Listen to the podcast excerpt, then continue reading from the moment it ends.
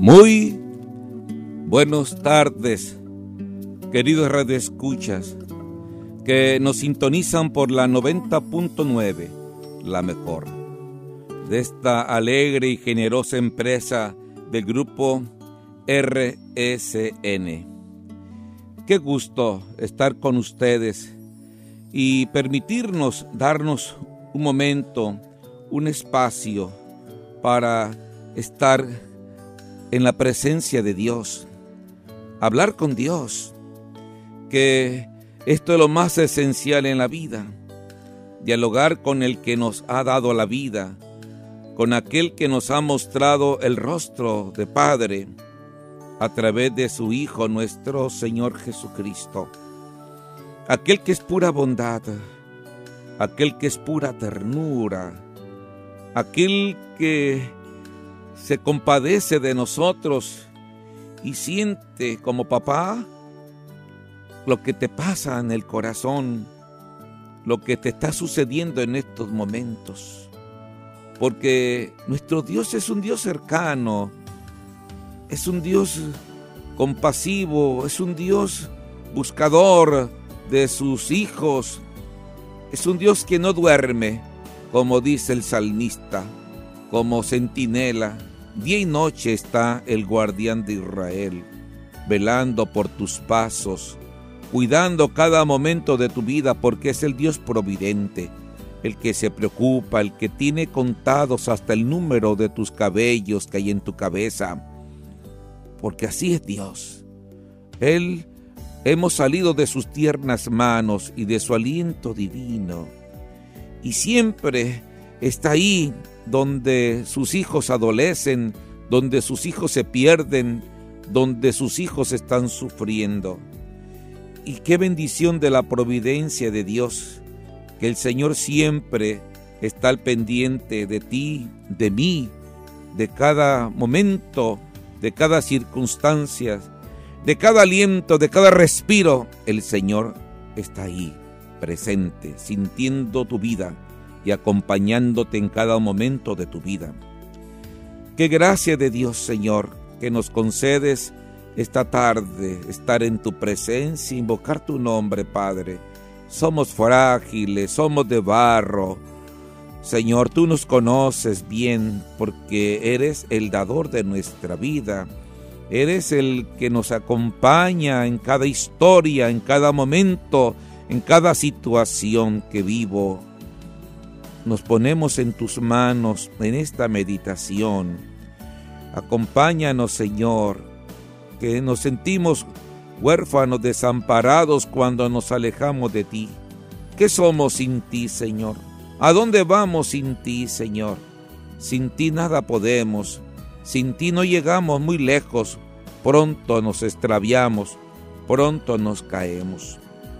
Queridos hermanos y hermanas, el Papa Francisco recientemente ha tenido a bien nombrar este año, año de San José.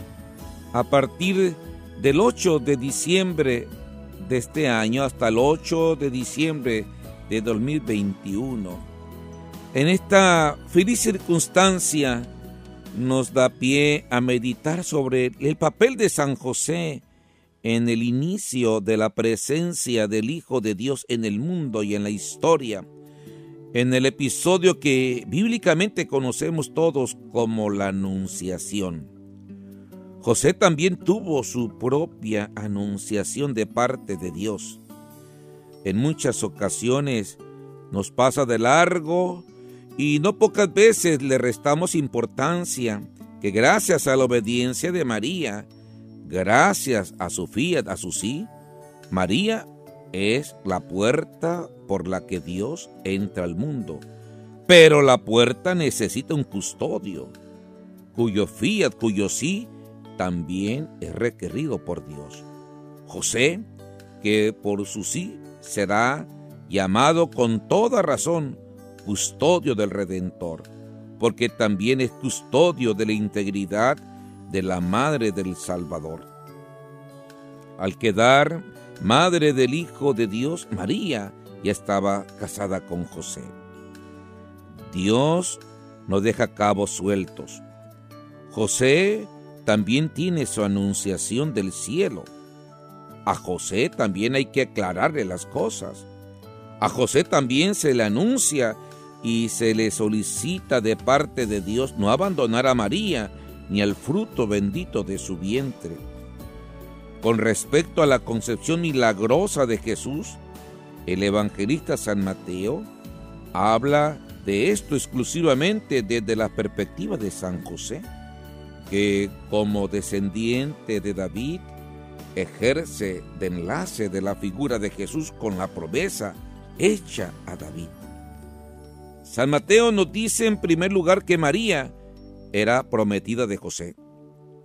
Según el derecho judío entonces vigente, el compromiso significaba ya un vínculo jurídico entre las dos partes, de modo que María podía ser llamada la mujer de José, aunque aún no se había producido el acto de recibirla en casa que fundaba la comunión matrimonial. Como prometida, la mujer seguía viviendo en el hogar paterno y, se mantenía bajo la patria potestad paterna. Después de un año tenía lugar la acogida en casa, es decir, la celebración del matrimonio. Ahora bien, eh, José constató que María esperaba un hijo por obra del Espíritu Santo, dice Mateo 1.18. Pero lo que San Mateo anticipa aquí sobre el origen del niño, José aún no lo sabe. Ha de suponer que María había roto el compromiso y según la ley debe abandonarla. A este respecto puede elegir entre un acto jurídico, público y una forma privada. Puede llevar a María ante un tribunal o entregarle una carta privada de repudio. José escoge el segundo procedimiento para no denunciarla, dice Mateo 1.19. En esa decisión, San Mateo ve un signo de que José era un hombre justo, que amaba mucho a María, que respetaba la dignidad de la mujer su integridad, su belleza, su admiración. Admiraba tanto la feminidad de la Santísima Virgen María que se sentía como un atropello quererla, quererla exhibir de aquello que él todavía aún no comprendía, que había quedado encinta por gracia de Dios. La calificación de José como hombre justo va mucho más allá de la decisión de aquel momento. Ofrece un cuadro completo de San José y a la vez lo incluye entre los las grandes figuras de la antigua alianza, comenzando por Abraham el justo. Se puede decir que una persona justa en el Antiguo Testamento se habla de una persona fiel. En su conjunto, es una persona que tiene temor de Dios. Así dice el Salmo primero. Ahí nos ofrece una imagen de quién es un hombre justo. Un hombre justo como San José es un hombre que vive en intenso contacto con la palabra de Dios. Dice el versículo 2 del Salmo primero, que su gozo está en cumplir la palabra de Dios. Ese es el hombre justo. El hombre justo es el que, el que bebe de las aguas vivas de la palabra divina. El hombre justo es el que hunde sus raíces y su propia vida solo en cumplir lo que Dios manda. Y es un gozo para el hombre justo cumplir la voluntad de Dios. Es un gozo del hombre justo poner toda su confianza en la palabra del Señor, fiarse siempre en Dios. Este era San José, un hombre justo. El hombre justo no busca hacer daño al prójimo. El hombre justo siempre respeta la sacralidad de las personas. El hombre justo siempre busca enmendar, pero nunca condenar, nunca señalar, nunca juzgar. El hombre justo siempre mira con ojos de Dios a las personas. El hombre justo siempre está a disposición de Dios y disponerse en las cosas de Dios para bien de los demás. De ahí la figura de San José. El hombre justo es el que está siempre en diálogo con Dios y por eso da fruto constantemente. Se hace concreta en el acontecimiento descrito, así como en todo lo que a continuación se dice de José de Nazaret, cuando el Evangelio relata que después de lo que José ha descubierto, el embarazo de María y su intención de dejarla en secreto, se trata de interpretar y aplicar la ley de modo justo. Él lo hace con amor. No quiere exponer públicamente a María a la ignominia. La ama incluso en el momento de la gran desilusión. No encarna esa forma de legalidad, de fachada que Jesús denuncia en Mateo 23 y contra la que San Pablo arremete. La ley del amor es lo que busca siempre José. No una ley rígida, no una ley que destruya la integridad y la buena fama de las personas. A diferencia de María, a quien el ángel se le presentó frente a frente, según el relato de San Mateo, a José, el ángel solo se le aparece en sueños, pero en sueños que son realidad y revelan realidades se nos muestra una vez más un rasgo esencial de la figura de San José, su finura para percibir lo divino y su capacidad de discernimiento. El hombre justo es el hombre que, que vive más silencios que rollos. El hombre justo busca más escuchar a Dios que ser protagonista en los diálogos con Dios. El hombre justo se santifica más en muchos silencios que con muchas palabras. Se nos muestra una vez más, pues, que el hombre justo como San José está íntimamente atento a lo divino, dotado de una peculiar sensibilidad por Dios y sus senderos. Le puede llegar el mensaje de Dios de esta manera. Tiene una capacidad de discernimiento para reconocer la palabra de Dios y proceder según el querer de Dios.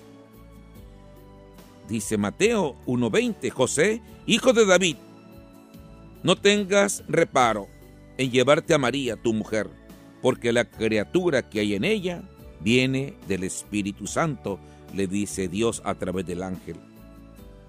A José se le interpela explícitamente en cuanto hijo de David indicando con eso al mismo tiempo el cometido que se le confía en este acontecimiento. El ángel le dice, no temas aceptar esta tarea que verdaderamente puede suscitar temor. No temas. Es lo que el ángel de la Anunciación había dicho también a María. Con la misma exhortación del ángel, José se encuentra ahora implicado en el misterio de la encarnación de Dios.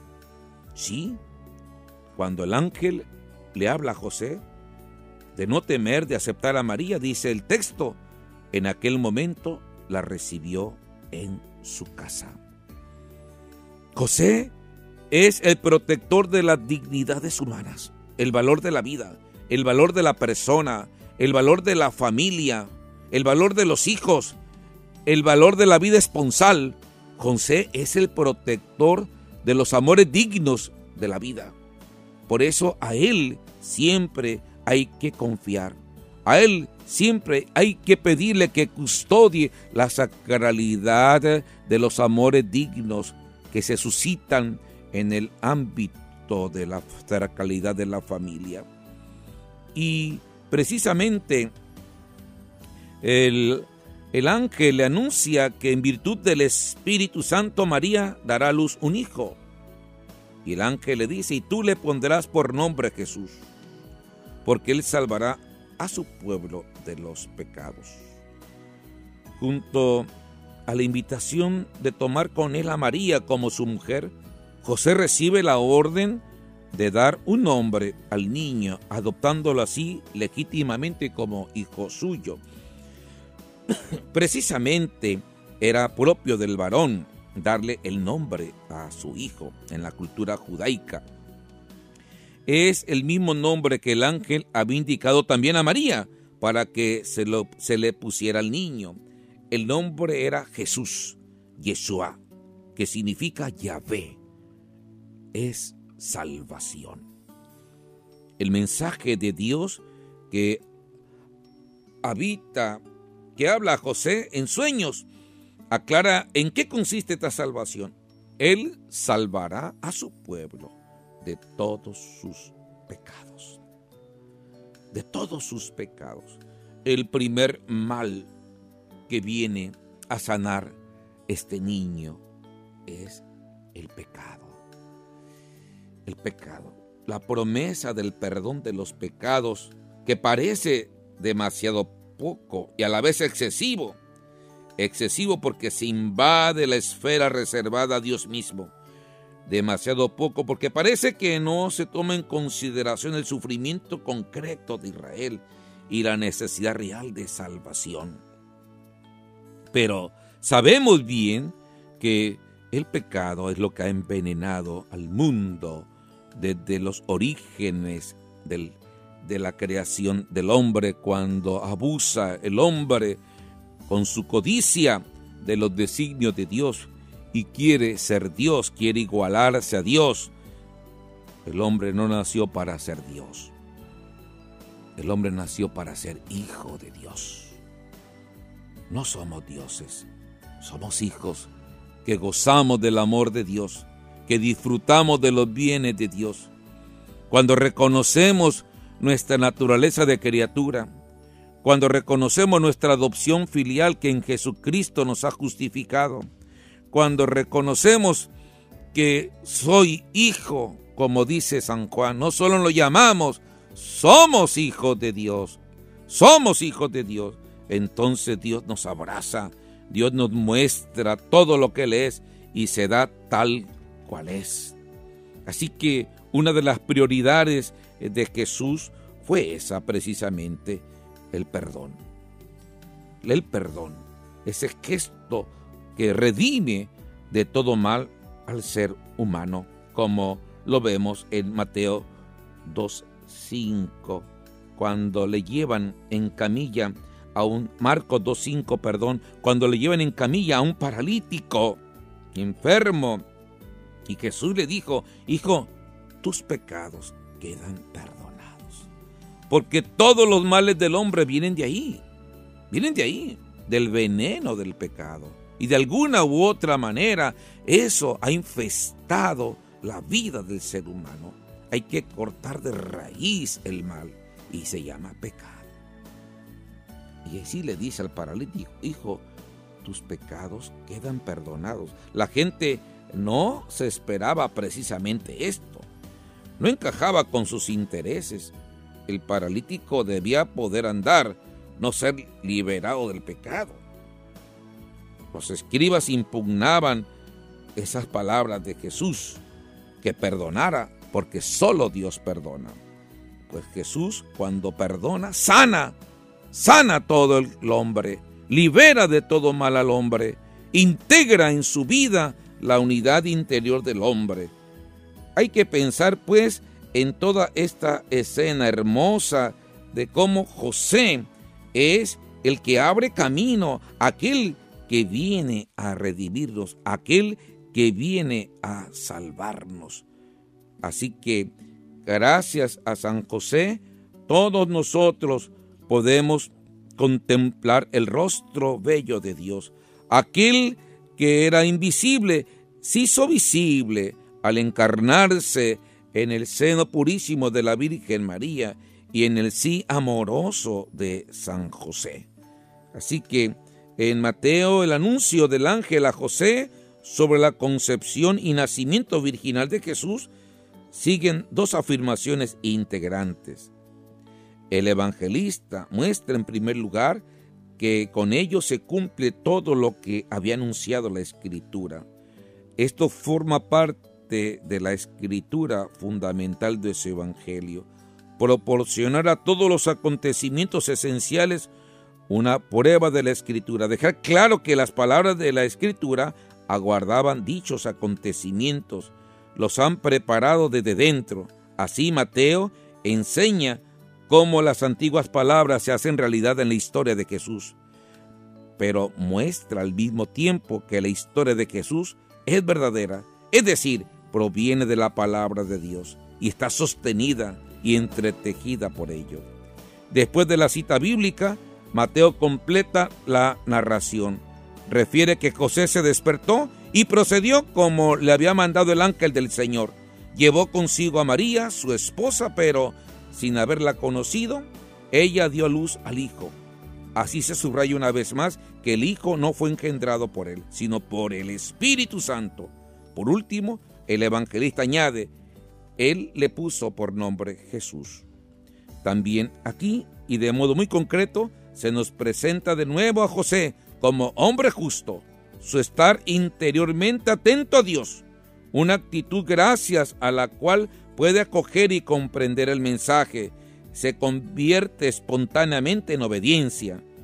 Si antes se había puesto a cavilar con su propio talento, ahora sabe lo que es justo y lo que debe hacer.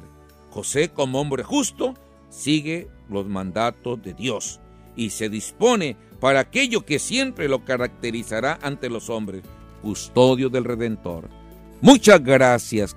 Consagrémonos a San José protector de nuestras familias y de cada uno de sus hijos. Que Dios los bendiga.